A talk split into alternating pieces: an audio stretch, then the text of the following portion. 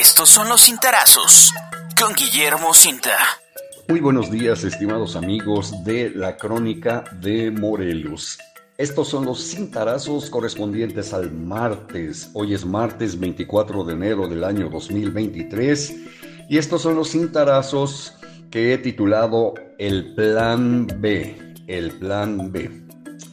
¿Tendrá Andrés Manuel López Obrador un plan B respecto a la cada día más cercana decisión de dejar heredero en la silla presidencial cuando concluya su periodo en octubre de 2024?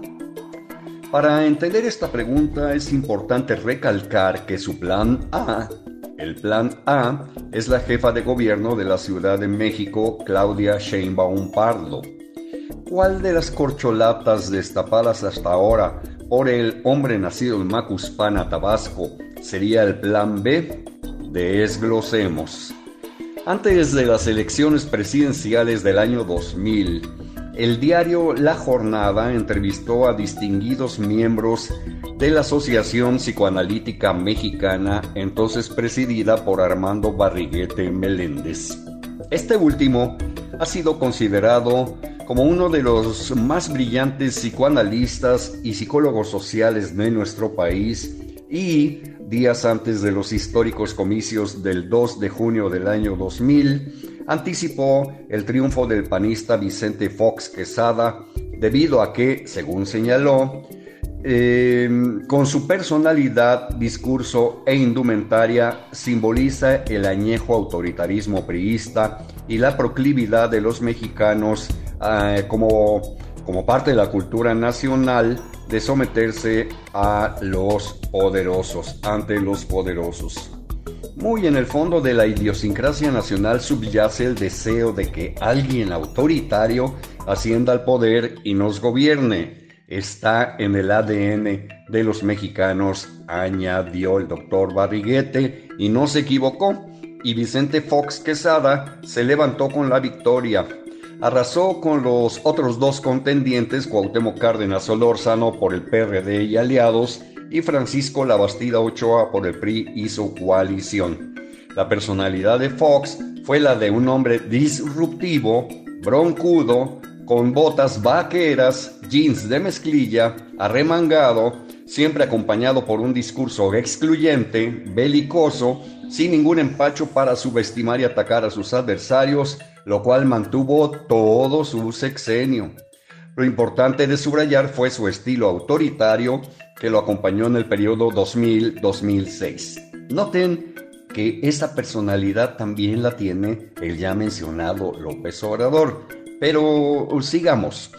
Con relación al mismo tema, quiero transcribir un párrafo del ensayo titulado Cohesión Social, Democracia y Confianza, escrito por Enrique Alducin y que forma parte del libro Estamos Unidos Mexicanos, los límites de la cohesión social en México, de Editorial Planeta Mexicana, año 2001, página 229, que confirma la inclinación cultural de los mexicanos hacia alguien que proyecte tener un perfil autoritario, escribió el doctor Alducin. Durante el siglo pasado se construyó una fuerte identidad nacional con base en la ideología de la Revolución de 1910 que, aunada a mecanismos de cooptación, clientelismo y corporativismo, imprimió una fuerte cohesión social una figura central en el proceso de la representación e identidad del mexicano fue el poder ejecutivo disponiendo de un presidente fuerte encima de los poderes legislativo y judicial, rector máximo de los diferendos, cuyo discurso era de equidad y convertido siempre en el árbitro de una sociedad nacional con articulaciones importantes de cohesión social.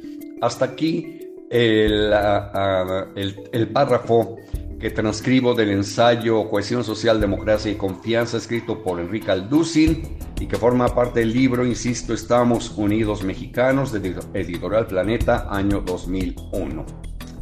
¿Cuál ha sido el discurso de López Obrador? Uno, en el que predomina la exclusión, el tono belicoso que destroza a sus enemigos y el que cumple a cabalidad el anhelo de millones de mexicanos de tener en la presidencia de la República a un gobernante fuerte dentro de un sistema autoritario. Aquí se inserta entonces el plan B del macuspano cristalizado en el titular de la Secretaría de Gobernación, Adán Augusto López Hernández, gran amigo suyo, exgobernador tabasqueño, quien encarna a plenitud la personalidad del gran Tlatoani y el deseo inconsciente de la inmensa mayoría de los mexicanos por tener a un hombre de mano dura en la presidencia de la República. Este personaje es conocido por su inclinación hacia el autoritarismo.